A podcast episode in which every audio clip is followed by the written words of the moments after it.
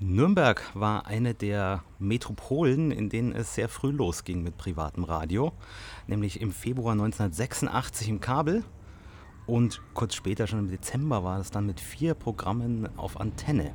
Und wer ganz von Anfang an mit dabei war, war Jürgen Ochsenreiter. Hallo. Hallo erstmal. Also ich stelle fest, du bist schon sehr gut vorbereitet. Es war tatsächlich so.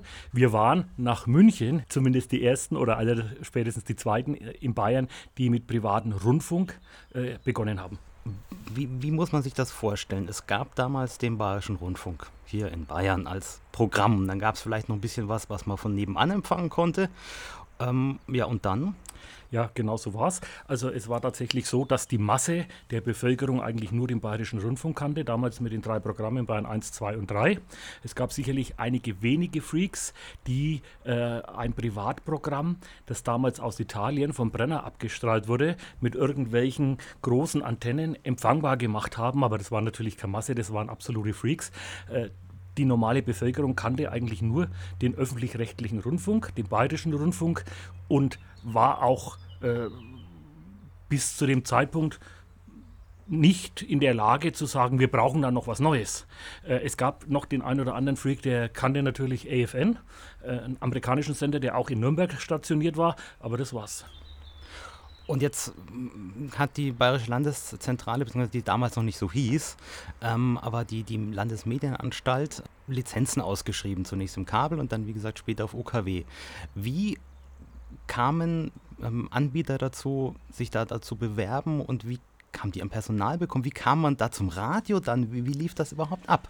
Gut, also ich kann jetzt nur mal aus meiner Sicht versuchen zu erklären. Äh, es gibt in Nürnberg verschiedene Verlage. Äh, um jetzt mal nur die größten zu nennen oder die es zu dem Zeitpunkt gegeben hat, gab es einmal den Müller Verlag, Fenchberg Verlag Müller, dann den Sibaldus Verlag mit Gong und die Nürnberger Nachrichtenverlag Nürnberger Presse. Äh, und diese Verleger hatten damals schon einen großen Weitblick und haben sich gedacht, wir haben heute Zeitung, wir leben von der Zeitung, wir leben von den Abonnements und wir leben von den Werbeeinnahmen aus den äh, Medienträgern Print, sprich Zeitung und Broschüren. Aber bleibt das auf Dauer so? Und dann hatte man eben die Überlegung, wenn es da neue Medien gibt, dann sollte man da auf jeden Fall mit dabei sein. Also bewerben wir uns und dann haben sich eben die entsprechenden großen, aber auch viele kleinere um Lizenzen beworben und dann war eben die Aufgabe der Regierung oder eben dieser äh, Landeszentrale für neue Medien, jetzt bekannt unter Bayerische Landeszentrale für neue Medien, genau, genau. Äh, die waren dann vor der Herausforderung gestanden, wer bekommt denn den Zuschlag. Und dann gab es vier Frequenzen, die eben zur Verfügung standen. Und aufgrund der Vielzahl von Anbietern mussten die Großen auch immer irgendwelche kleineren Anbieter mit dazu nehmen. Also ich weiß das zum Beispiel für Radio F. Da wurde dann noch das Jazzstudio Nürnberg als Anbieter mit aufgenommen, der dann eine Stunde in der Woche gesendet hat. Oder bei Radio N1 gibt es dann noch so einen kirchlichen Kanal, der mit dabei ist und und und. Und das war also die Anfangsstunde des privaten Rundfunks in Nürnberg. Und wie bist dann konkret du dazu gestoßen? ah, das ist natürlich schon wieder eine lange Geschichte. Bei mir war es so, ich hatte schon seit meiner frühen Jugend mich für Musik interessiert. Ich hatte auch EFN gehört. Ich war auch einer der Freaks, die damals eben äh, Radio Brenner aus Südtirol irgendwie empfangbar gemacht haben. Und ich hatte schon immer eine große Klappe. Und ein Bekannter von mir sagte mir eines Tages, du pass auf, äh, bei der Neuen Welle Franken, das war also der Vorgänger oder der Arbeitstitel von Radio Charivari, da suchen die Moderatoren, geh doch da mal hin. Ich habe gesagt, nee, als Franke hat man da eh keine keine Chance, man spricht dazu Fränkisch, also das funktioniert nicht. Und dieser Bekannte hat dann ohne mein Wissen einen Termin bei Radio Charivari vereinbart und sagte zu mir, gehst mal mit und da habe ich was für dich. Und ich wusste bis wir vor der Tür waren, überhaupt nicht, worum es geht. Und dann macht er die Tür auf und sagt, so, das setzt sich jetzt dahin und macht Probeaufnahmen. Und äh, das ist dann ganz gut gelaufen und dann hat mir der damalige Verantwortliche gesagt, ja, also äh, wir würden Sie da ganz gern ausbilden und so weiter und so weiter und Sie können die nächsten Monate hier mal ein bisschen probieren. Das war also alles noch, bevor die Stadtphase im Kabel begonnen hat. Das war also so eine Vorbereitungsphase von ein paar Monaten. Und ja, ich habe mir das angeguckt. Ich glaube, ich habe mich da auch ganz gut verkauft. Und durch Zufall bekam ich Kontakt vom gegnerischen Haus, nämlich von den Nürnberger Nachrichten. Die haben gehört, dass ich da mich engagiere und haben mich dann einmal gebeten, vorbeizukommen. Und ich weiß das noch wie heute, obwohl das jetzt ja wirklich schon etliche Jahre her ist. Äh, wie da diese Vorstellungsrunde abgelaufen ist. Also der damalige Chefredakteur, der Erhard Englisch, habe mich dann gebeten, hier in eine Kabine zu setzen, habe mir ein paar Unterlagen gegeben und hat gesagt, ja, dann machen Sie mal. Und dann habe ich zu ihm gesagt, ja, ich möchte mich ganz gern schon mal ans Mischpult setzen, ich möchte die Sendung selber fahren. Und dann hat er schon ganz große Augen bekommen und wie, das können Sie? Und er sagt, naja, das sollte man schon so tun. Ja, wenn Sie meinen. Und dann dürfte ich mich auf den Platz des Technikers setzen und dann haben die mir hier ein bisschen was zum Lesen gegeben. Ich habe zwei Musiktitel anmoderiert und ich habe gesagt, ihr habt da noch was? Und dann sagt er zu mir, ja, machen Sie die Lottozahlen. Und ich war weiß das noch wie heute. Ich habe gesagt, jetzt kommen wir zu den Lottozahlen. 287. Ich habe sie gleich zusammengezählt, damit es ein bisschen schneller geht. Und dann sagte der Chefredakteur, danke für die Demonstration, das genügt uns. Und da war für mich eigentlich der Punkt, naja, das war jetzt für dieses seriöse Haus hier einfach zu viel. Das wird nie und nimmer was. Und ich ging raus aus dem Studio und er kam dann um die Ecke und sagte, ja, wann wollen Sie denn anfangen? Also so ungefähr muss man sich das vorstellen. Wie ist, ist denn da das Personal zusammengekommen? Wer war da alles dabei? Wie, weil wenn das so was Besonderes war, dieser unterhaltende Charakter. Ja, also ich kann jetzt nur fürs Haus äh, der Nürnberger Nachrichten sprechen, sprich für Radio Franken und Radio F. Und äh, man muss jetzt wissen, dass äh, die Nürnberger Nachrichten ja ein sehr seriöses Haus sind. Und der Verleger hat damals den Chefredakteur beauftragt, eben privates Radio zu machen. Und wir haben ja gerade schon darüber gesprochen, man kannte ja nur den öffentlich-rechtlichen Rundfunk. Also hat man sich an Bayern 1 bzw. an Bayern 3 orientiert. Und äh, der Bayerische Rundfunk hat zu dem Zeitpunkt ja auch ein sehr nicht gerade homogenes Programm gesendet. Und auch Bayern 3 war da sehr, sehr unterschiedlich, was die Musik anging. Musikcharakter einmal so, einmal so, einmal mit Stationssprecher, einmal mit Moderator. Also es war ein Durcheinander. Und an dem hat man sich, zumindest in unserem Haus damals, bei Radio F zu Beginn orientiert und hat dann eben äh, zum einen viele Redakteure gesucht, die zum Teil auch von der Zeitung kamen wir waren ja oder sind ja ein sehr großes äh, Verlagshaus. Zum anderen hat man dann Techniker organisiert, um nicht zu sagen abgeworben, die hauptsächlich vom Bayerischen Rundfunk kamen, viele aus dem Studio Nürnberg. Äh, dann hat man natürlich ein paar Messtechniker, Rundfunktechniker für die Technik als solches geholt und dann hat man im damaligen sechsten Stock äh, in der Marienstraße in Nürnberg sehr professionelle Studios eingerichtet. Dann ging es los im Kabel. Und äh, vielleicht nochmal vorneweg, äh, wenn man das Programm, das man sich damals äh, ausgedacht hatte, anguckt, dann wird man feststellen, das waren zig verschiedene Sendungen. Das war, also ich will nicht gerade sagen Spartenprogramm, das war im, im, wahrsten Sinne des Wortes ein Programmradio. Äh, man hatte damals als Zielgruppe äh, wirklich von den 12-, 14-Jährigen bis hin zu den 70-Jährigen alles auf einmal haben wollen. Und das hat natürlich damals nicht funktioniert. Also nochmal aber zu der Auswahl. Wie gesagt, man hat äh, Redakteure, die hauptsächlich aus der Zeitung kamen, geholt. Äh, und dann eben auch äh, Leute wie jetzt mich und andere, die als in Anführungszeichen Moderatoren eingestellt wurden, die einfach das etwas lockerer rüberbringen sollten. Und dann ging es einfach los. Man hat also ungefähr drei, vier Monate vor dem Programmstart im Kabel einfach mal so ein bisschen begonnen und hat versucht, Sendungen irgendwie zu fahren. Ja, manche erfolgreicher, manche weniger erfolgreich. Ja, und dann kam irgendwann der Tag, wo wir gesagt haben, so, jetzt geht's los. Und dann ging es los. Also ich werfe jetzt mal so einen Blick auf dieses Programm mal kurz, bloß dass man da mal ein bisschen was vor Ohren hat. 5.30 Uhr Frankenwecker mit Radio Franken fröhlich in den Tag. 9.03 Uhr Boulevard, ein musikalischer Schaufensterbummel. Sehr schön umschrieben. Springen wir ein bisschen vor, dann 12.05 Uhr Luke ins Land. Was muss ich mir denn darunter vorstellen? Also Luke ins Land war eine der Sendungen, wo wir im Nachhinein äh, noch sehr gut in Erinnerung sind. Das war quasi eine Sendung, die, äh, ich glaube, eine Stunde gelaufen ist. Äh, moderiert damals von Herbert Beck, das war so eine Art Comedian in Franken, der quasi aktuelle Themen direkt aus Franken für diese Sendung aufbereitet hat. Das war damals sehr gut, war auch sehr erfolgreich und es war äh, eine Sendung, die sehr gut ankam. Äh, was die Musikauswahl für diese Sendung angeht, können wir vielleicht auch gleich was einschieben, war so, dass der Herr Beck in dem Fall als Redakteur und Moderator fungiert hat, die Musikauswahl aber die Musikredaktion ein Musikredakteur übernommen hat. Und es war nicht immer derselbe Musikredakteur, sondern immer der, der eben gerade eingeteilt war. Und so war die Sendung Luke ins Land am einen Tag sehr rocklastig, was die Musik anging. Und am nächsten Tag, ich übertreibe es jetzt mal nicht, waren da viele Schlager dabei. Und Den Hörern haben die Beiträge gefallen, weil dieser Herr Beck das wirklich super gemacht hat.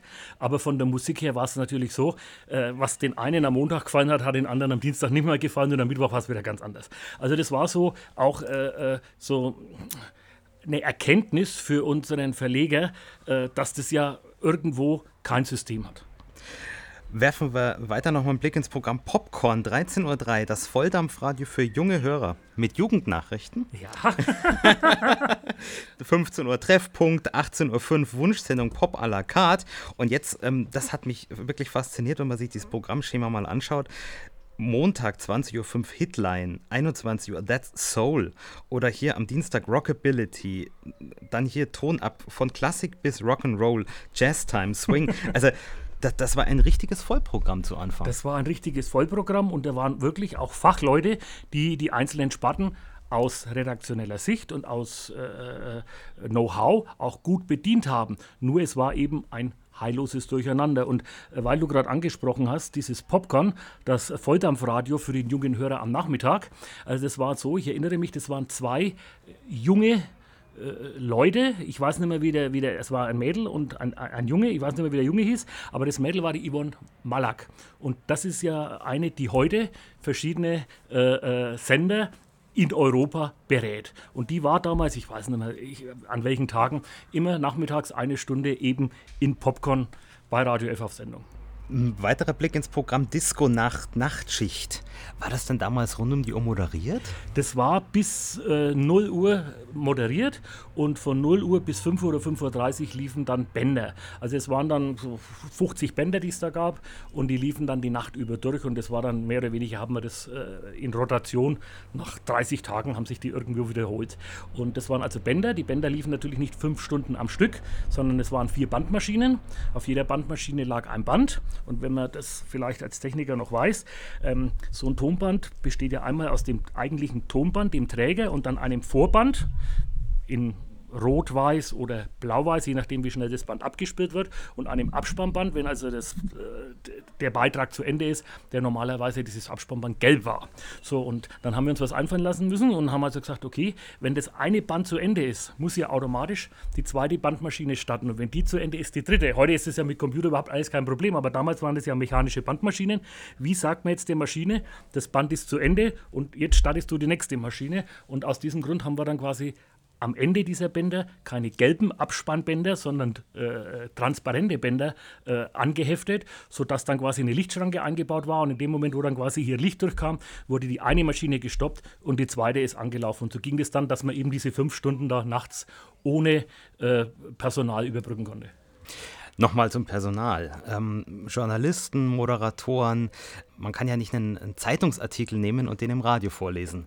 Wie hat man das damals gemacht? Man hatte da schon ein paar Tage benötigt, um diese Erkenntnis auch äh, zu verinnerlichen. Äh, es war tatsächlich so und es waren also auch äh, Zeiten, wo man sagt, es war Pionierzeit. Da mussten A, die Redakteure lernen, dass zum einen, wie du schon sagst, eine Nachricht fürs Radio ganz anders aufbereitet werden muss wie für den Rundfunk auch wesentlich kürzer sein muss und auch anders präsentiert sein muss. Und das war vielen Redakteuren am Anfang nicht klar und da gab es auch immer wieder Streitgespräche zwischen den Moderatoren und den Redakteuren, die einfach zum Teil nicht verstanden haben, dass das zwei völlig unterschiedliche Dinge sind.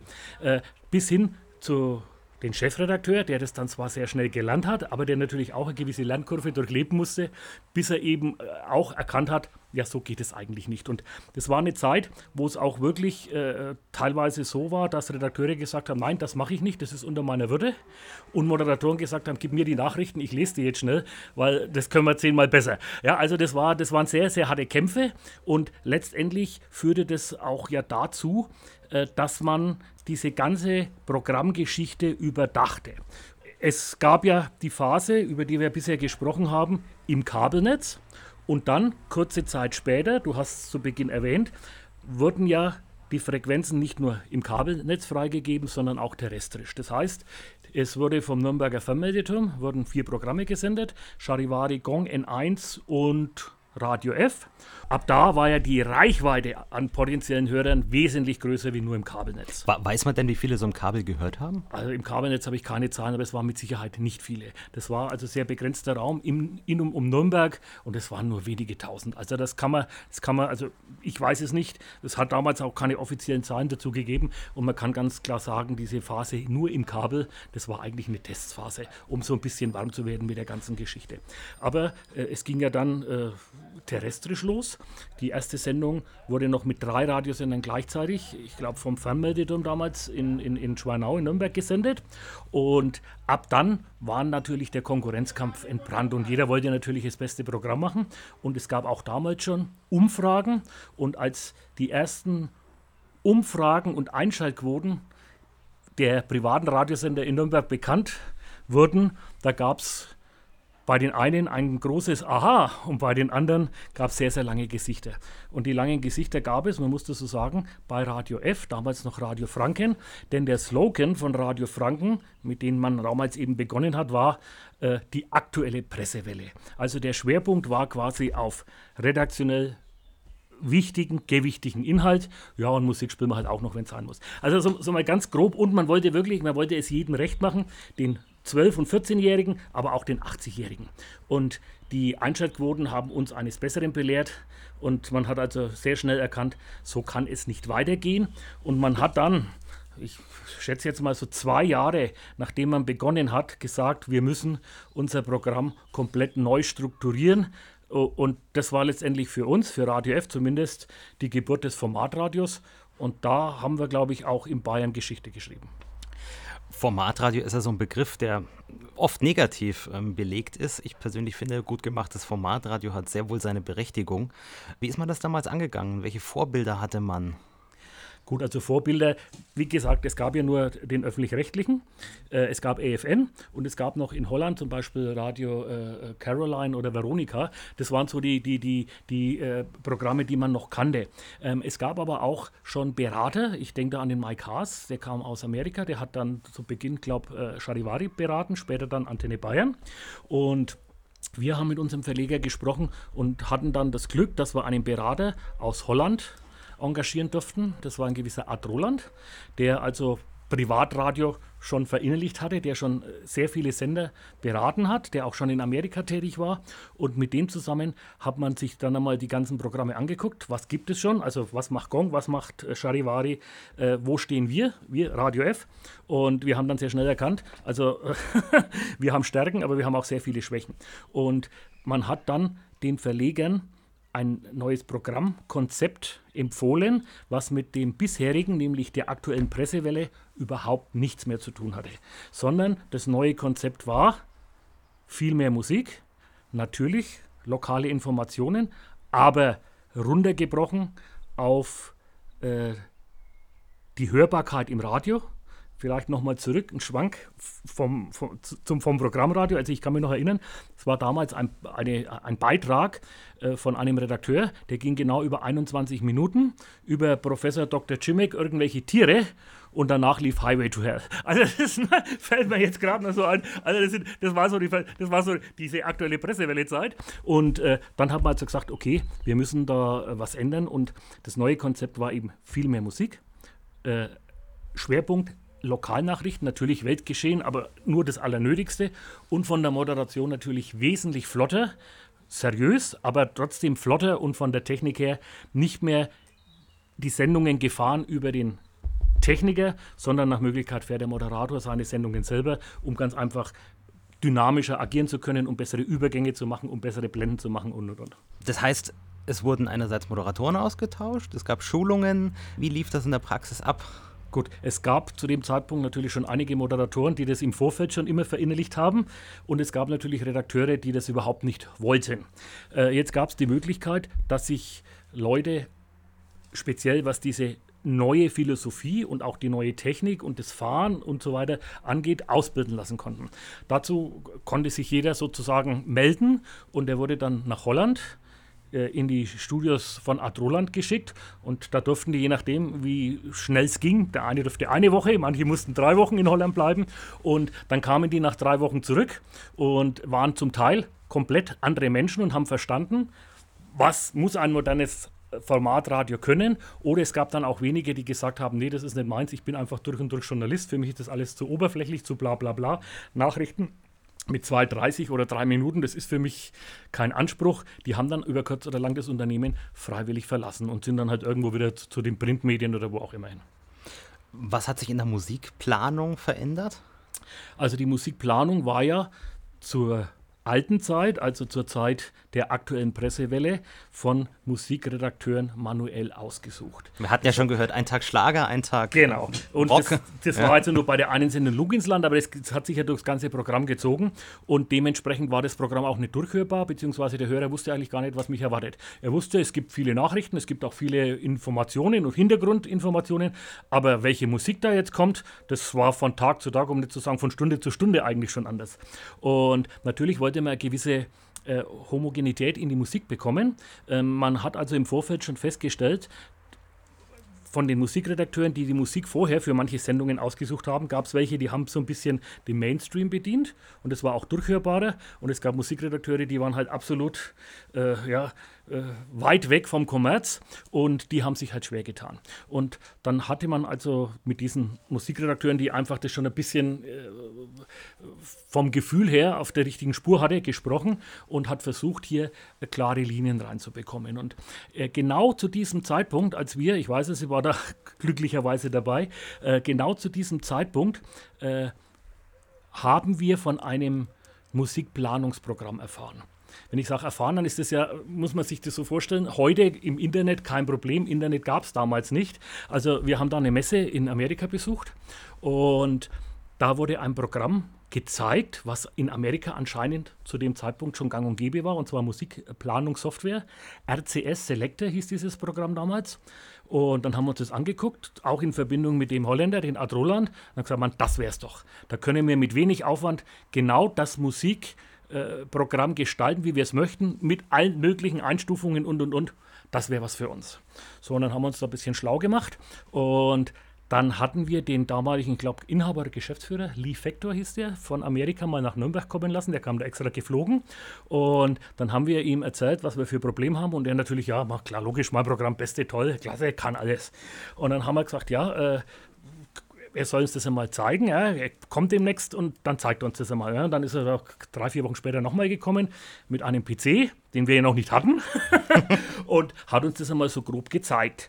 Ähm, und das hat uns sehr beeindruckt. Und dann haben wir so mal die äh, Frage gestellt, ja, wie viele Titel kann man denn damit verwalten? Ich muss vielleicht dazu sagen, wir hatten zu diesem Zeitpunkt 48.000 Titel in unserem Archiv, also quasi Vinylplatten waren das damals noch, und hatten davon vielleicht 4, 5, 6, 7.000 Titel gespielt. Und äh, dieses neue Programm hatte so, ja, so 400 Titel, könnt ihr schon verwalten. Und dann haben wir uns angeguckt und haben gesagt, also mit 400 Titel forget it, das brauchen wir überhaupt nicht anfangen. Also wir brauchen mindestens 4.000, 5.000, weil sonst wiederholt sich das ja und und und. Lange Rede, kurzer Sinn. Äh, der Herr Vector hat es dann sehr schnell erkannt und hat auch den Markt gesehen, der hier in Europa plötzlich aufkommt und hat dann zusammen mit uns und Adroland dieses Programm komplett erweitert. Erweitert nicht nur dahingehend, dass man nicht nur 400 Titel abspeichern kann, sondern Tausende, aber auch erweitert auf die Bedürfnisse äh, in Europa, wo man eben ganz andere Programmuhren und so weiter braucht. Und äh, das war dann so, dass wir gesagt haben, okay, wir nutzen das Programm, wir wollen starten am Tag XY und wir haben dann diese ganzen äh, Programmdisketten, wohlgemerkt Disketten und dann auch noch fünf, ein Viertel Zoll war, war das, bekommen und alles per Post aus Amerika, ja, das kann man sich gar nicht mehr vorstellen, haben das dann auf unserem Computer gespielt, den wir endlich hatten. PC Nürnberg muss man zu dem Zeitpunkt besorgen, war nicht so einfach. Und dann lief das Programm nicht. Und dann haben wir festgestellt, dass äh, wir ja nur eine 20 Megabyte, also nicht Gigabyte, wir reden von Megabyte, dass wir nur eine 20 Megabyte Festplatte in diesem Computer hatten und wir bräuchten mindestens eine 40 Megabyte Festplatte. Äh, die gab es in ganz Nürnberg nicht. also hat sich dieser Lefektor wirklich so wieder in den Flieger gesetzt und hat drei Tage später von Amerika uns eine 40 Megabyte Festplatte mitgebracht und die dann auch eingebaut. Und dann haben wir das System zum Laufen bekommen und haben dann eben so nach und nach die Uhren erarbeitet und, und, und. Und diese ganzen Auswahlkriterien, also es ist ja so, dass äh, diese Musikauswahl nach zig ähm, Kriterien vorgenommen wird. Also sind es männliche Sänger, sind es weibliche Sänger, ist es Country, ist es, sind elektrische Gitarren dabei, beginnt es vom Takt her langsam, endet es schnell, wie laut beginnt es, wie laut endet es, welchen Mut hat es, welche Stimmung kann ich zu jeder Zeit spielen. Also diese ganzen äh, Faktoren, die heute selbstverständlich sind, die haben wir damals erarbeitet. Da gab es drei, vier Faktoren, ja, und alles andere gab es nicht. Und das wurde alles so nacheinander von uns gefordert und dann auch von diesem RCS-Team sehr gut umgesetzt. Vielleicht auch noch, dass man sich das noch ein bisschen vorstellen kann. Es gab ja, wie gesagt, kein Internet, es gab Telefon. So, und wir hatten damals Telefonrechnungen mit Amerika. Also es ging in die Tausende von D-Mark. Denn äh, wenn du heute Windows hast und du machst irgendeinen Ordner und kopierst den, dann kopierst halt den Ordner. Damals war das ja C Doppelpunkt Backslash Backslash Directory Doppelpunkt A Copy. Also das heißt, diese ganzen Befehle mussten ja manuell sozusagen eingegeben werden und von uns war keiner ein ITler. Also haben wir das am Telefon mit den Amerikanern gemacht und dementsprechend wirklich Punkt für Punkt da durchgegangen, diese Programmierzeilen und dementsprechend waren auch die Telefonrechnungen. Also wir mussten da einmal im Monat bei unserer Heeresleitung antreten, so nach dem Motto, was sind das für Telefonkosten? Wo kommt das her? Und das waren die ersten drei, vier, fünf Monate, waren das also wirklich Rechnungen, die sind da, ich rede nur von Telefonkosten, fast im fünfstelligen Bereich gewesen. Auf einem Apparat. Ja. Wie lief denn so eine Musikauswahl an sich überhaupt ab? Also einerseits das, das in Anführungsstrichen alte ähm, Programmradio, aber dann auch später, wenn es mit dem RCS-Selektor geplant war, hat dann da noch mal jemand drüber gesehen. Wie kam das dann in die Sendung? Musste der Moderator sich selbst diese Musik zusammensuchen? Wie, wie war da der Ablauf? Gut, also vielleicht nochmal ganz vorneweg, äh, um das einfach nochmal rund zu machen. Mit dem neuen Programm, viel mehr Musik, haben wir uns natürlich eine Zielgruppe definiert. Zielgruppe äh, der 18 bis 45-Jährigen, sage ich immer ganz grob. So, das war mal das Erste, da wollen wir die Musik generell drauf aufbauen.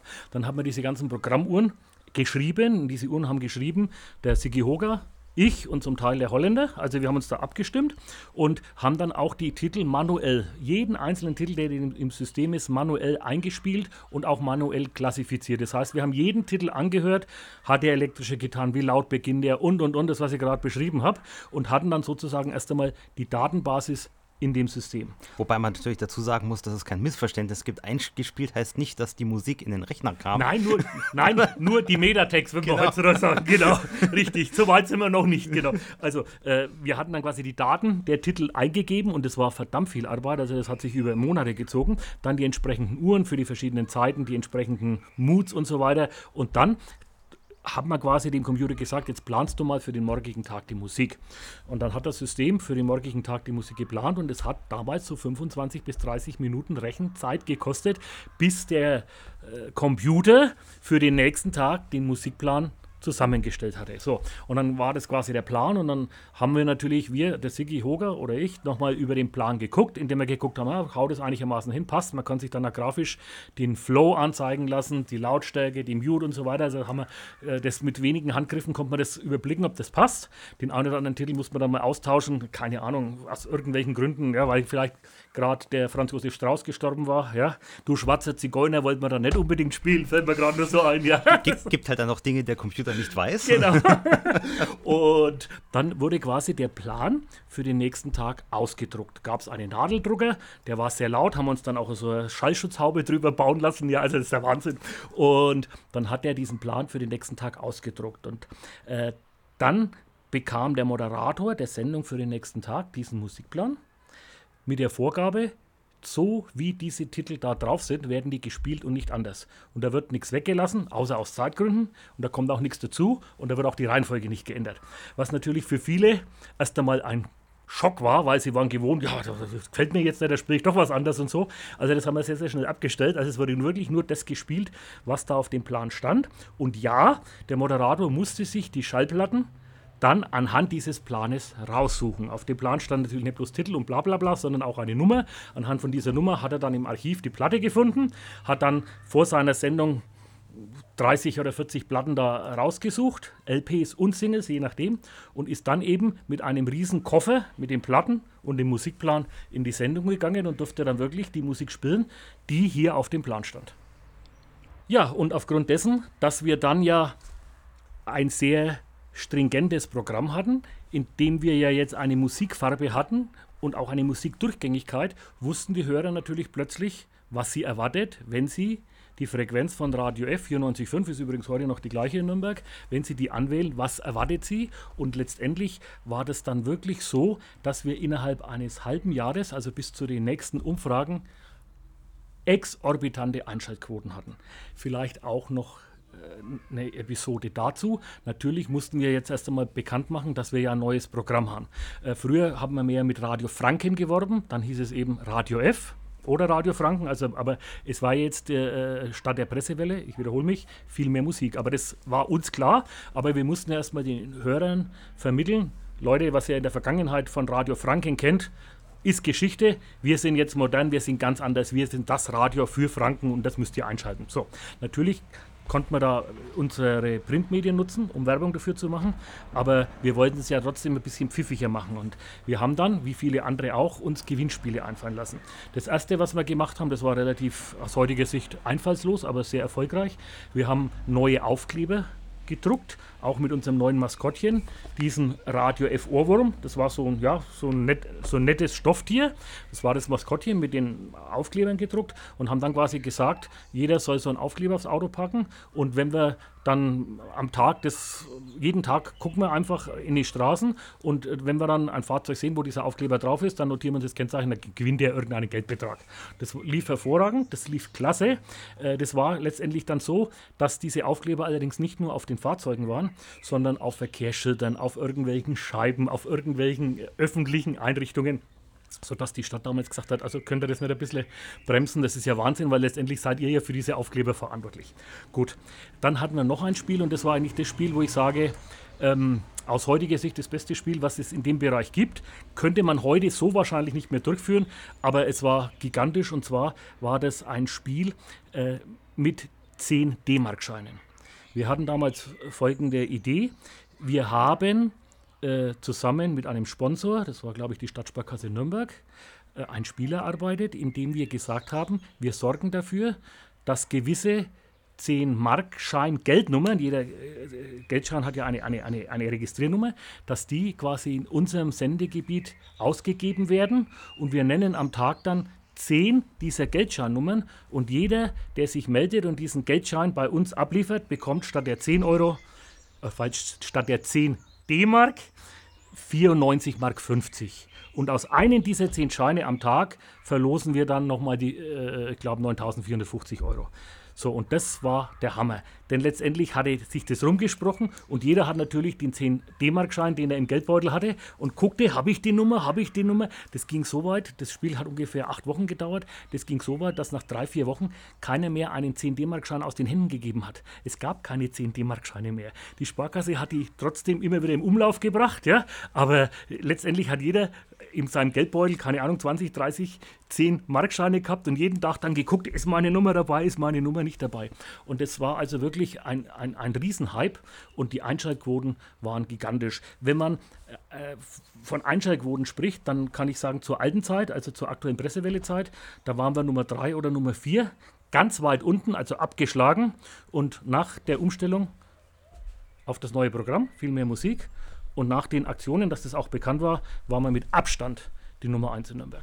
Wie hat man sich denn abgegrenzt damals von den anderen Programmen, gerade jetzt auch mit der Umstellung auf das neue Format? Gut, man hat natürlich geguckt, was machen die anderen, was machen wir. Also wie gesagt, unser altes Programm, das war einfach äh, zu speziell und wir hatten dann tatsächlich letztendlich fast alle die gleiche Zielgruppe. Also ein Charivari, ein Gong und ein F hatten quasi die gleiche Zielgruppe und diejenigen, die es besser gemacht haben, das waren halt die, die, die letztendlich die Hörer bekommen haben. Und so gesehen war der Konkurrenzkampf sehr, sehr hart und ganz am Anfang lag mal Charivari vorne und dann war eben Radio F ganz weit vorne und äh, wer vorne liegt, kann natürlich auch die entsprechenden Werbeeinnahmen für sich äh, einbuchen.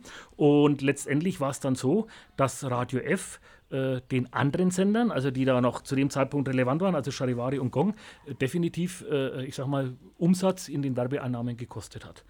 Und das ging ein paar Jahre so. Und irgendwann kam dann die Idee auf, warum machen wir uns alle das Leben so schwer? Wir haben alle immense Kosten. Äh, du hast ja gerade selber schon erwähnt, bei so einem Programm, was da Mitarbeiter und so weiter äh, bezahlt werden müssen. Also das war wirklich ein Riesenkostenfaktor. Und äh, natürlich hat man dann schon im Laufe der Zeit abgebaut, auf natürliche Weise, natürliche Fluktuation.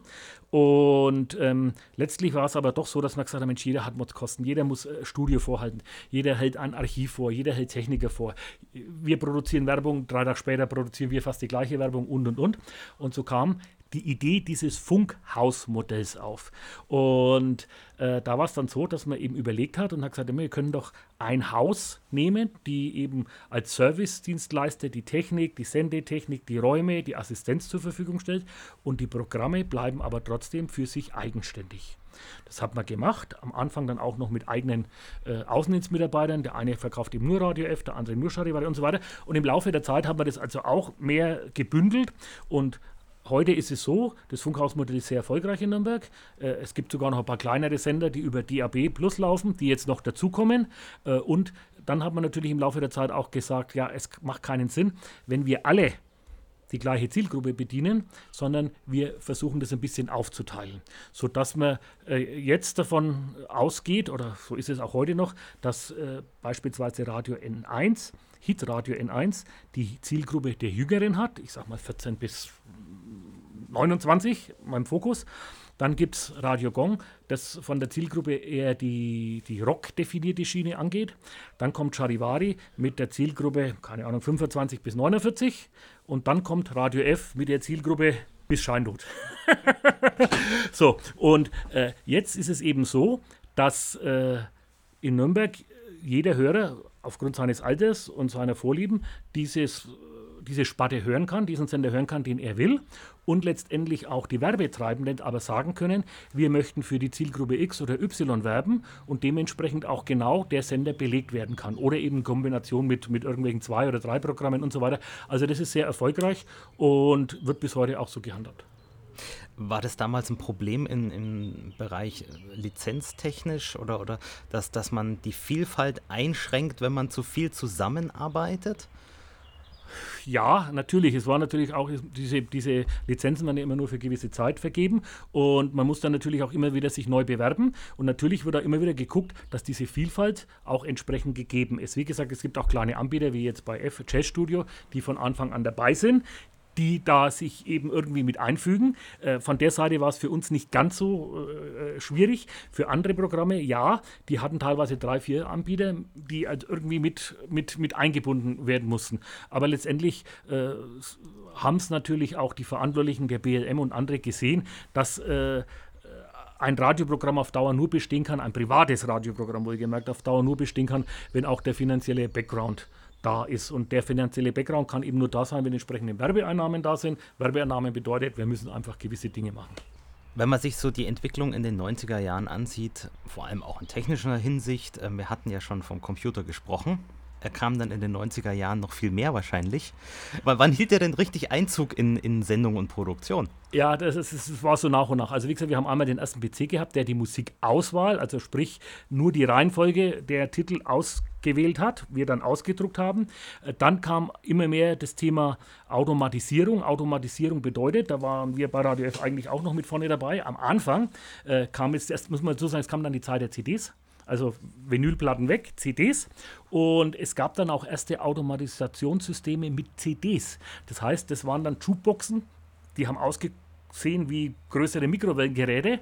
Und da waren dann pro Gerät, keine Ahnung, 10, äh, ne, pro Gerät ungefähr 100 CDs und da waren dann so fünf, sechs so Kästen gestanden und dann konnte man mit Hilfe von PCs ähnlich einer Jukebox eben sagen, äh, dritter Titel von CD1, zehnter Titel von CD5, dann nächste, nächste Kiste CD5 und so weiter und der hat es dann gemixt. Das ging alles so sukzessive und kaum, muss man sagen, war diese Rotation in Form von CDs ähnlich einer Jukebox etabliert, kamen aber auch schon die ersten Computerprogramme, Stichwort MP3, wo man dann eben nicht nur die Metatext auf dem Computer hatte und diese verarbeitet hat, sondern wo dann tatsächlich das Audiofile letztendlich auch in den Maschinen hinterlegt wurde.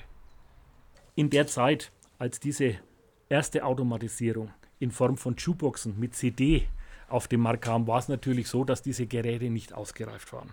Das heißt, äh, da ist einmal eine CD irgendwo in dem Gerät mechanisch hängen geblieben, hat sich irgendwie blockiert und dann lief halt von der Automatisierung nichts mehr. Und zwar nicht nur diese eine CD nicht, sondern da gab es halt dann einmal ein paar Stunden kein Programm. Denn diese Automatisierung hat man natürlich in erster Linie erst einmal nachts genutzt. So hat man begonnen, wo wir früher ja diese Bänder gehabt hatten. So, und äh, dann ist das Ding halt gestanden. Und auch wenn das mal Sonntag früh um sieben passiert ist, weil man vielleicht gesagt hat, man moderiert oder man nutzt diese, diese Automatisierung Sonntag bis früh 8 Uhr und das Ding ist um 7 Uhr stehen geblieben, dann ist es stehen geblieben. Da war sicherlich noch eine Programmassistenz im Haus, aber die war natürlich technisch nicht so bewandert, dass die dieses Problem hätten lösen können. Und was man auch nicht vergessen darf, zu diesem Zeitpunkt, wenn wir von Automatisierung sprechen, dann sprechen wir von Automatisierung der Musiktitel.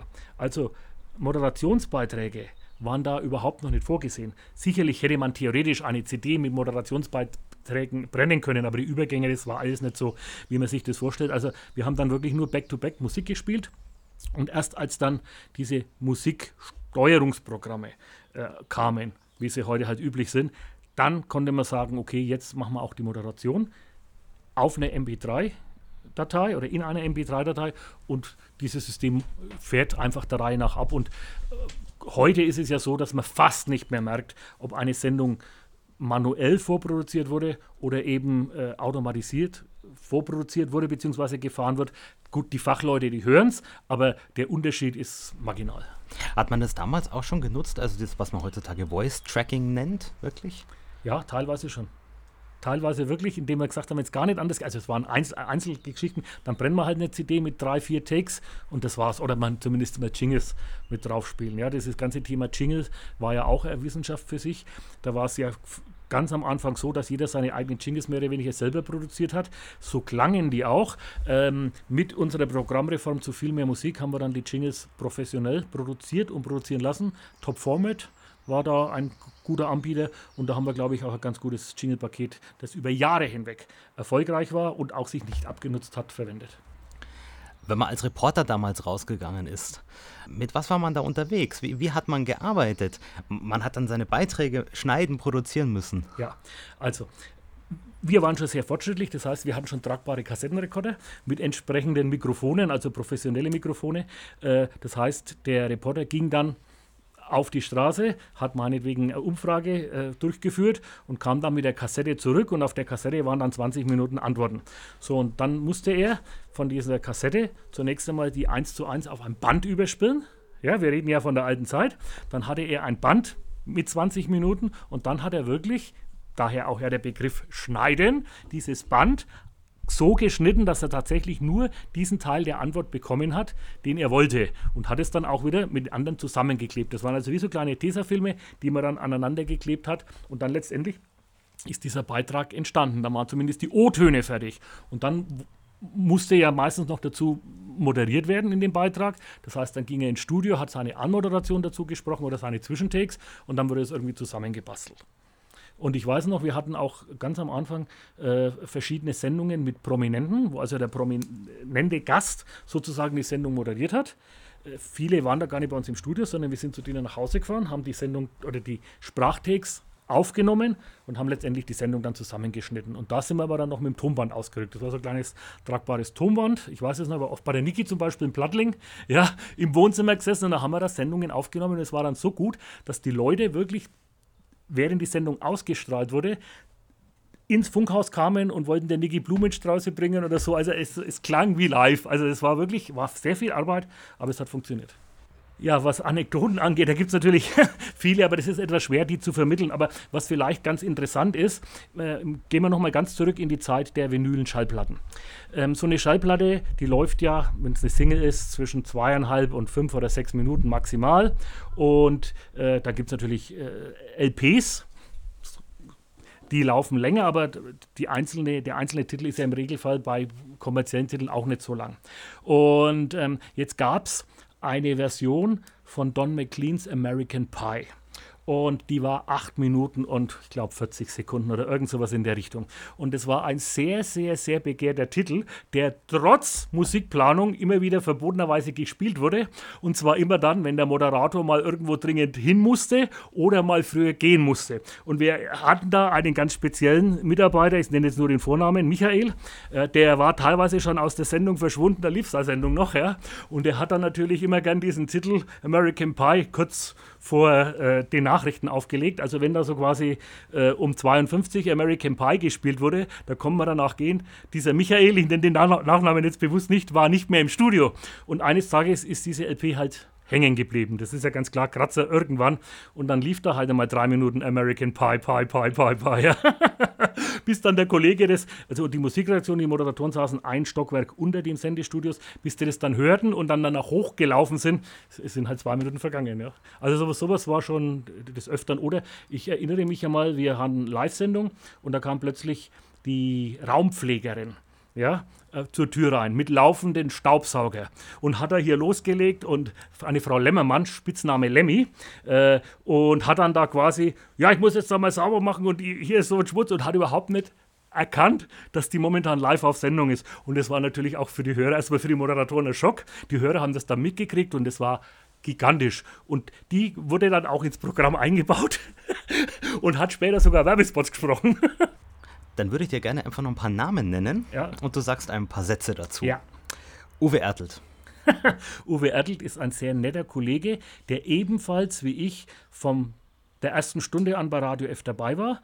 Zu Beginn äh, hauptsächlich im Bereich Sport, Sportredaktion eingesetzt. Äh, sehr umgänglicher Typ, Übrigens der Schwiegersohn vom damaligen Chefredakteur, das nur am Rande, aber das spielt jetzt hier keine Rolle. Und der mittlerweile ja auch sehr viel äh, äh, als Morgenmoderator bei Bayern 1 eingesetzt ist, lange Zeit dort die Morgensendung moderiert hat und momentan ist er, glaube ich, auf der Nachmittagsschiene. Markus Othmar? Die doch, kann man sagen, Markus Othmar ebenfalls ein Mitarbeiter fast der ersten Stunde, also ich glaube, der ist ein Jahr später hinzugekommen und ein Naturtalent. Also Markus Obmer äh, hat da begonnen und hat quasi vom ersten Tag an das alles voll im Griff gehabt. Einmal die Technik, einmal wie man moderiert, einmal wie man mit Leuten umgeht, auch pfiffige Beiträge. Also Markus Obmer, Naturtalent und heute ja äh, Sportreporter beim Bayerischen Fernsehen. Ein Name, der schon gefallen ist, Yvonne Malak. Die kenne ich nur ganz flüchtig. Sie war ja auch eine der Mitarbeiterinnen, freie Mitarbeiterinnen der ersten Stunde. Damals, wie gesagt, so eine Nachmittagssendung, Jugendsendung, Schulradio, Popcorn äh, mit einem Kollegen, wo ich den Namen wirklich nicht mehr weiß. Und die hat es damals sehr nett gemacht, ist aber dann diesem, äh, dieser Programmreform zum Opfer gefallen von diesem Programmradio zum Formatradio und sie war damals, glaube ich, sogar noch Schülerin. Sigi Hoger? Ein alter Hase, äh, ein Rocker durch und durch. ist heute noch im Haus Radio F für die Musikprogrammierung verantwortlich und Musikchef. Äh, war lange Zeit Programmchef bei Radio F und ja, spielt gerne Rockgitarre. Dann danke ich dir vielmals für das Gespräch. Ich bedanke mich und wünsche der Internetseite Digi Andi viel Erfolg. Ich finde diese Seite und die Arbeit, die du dir da machst, wirklich nicht nur lobenswert, sondern ganz toll. Äh, ich hoffe, dass man das ausbauen kann und ich hoffe, ich glaube beide, in beiderseitigen Einvernehmen, dass es irgendwann vielleicht einmal in naher Zukunft tatsächlich ein vernünftiges Rundfunkmuseum gibt, wo also nicht nur technische alte Geräte ausgestellt werden, sondern wo man wirklich die Entwicklung des Rundfunks bis zur heutigen Zeit nachvollziehen kann.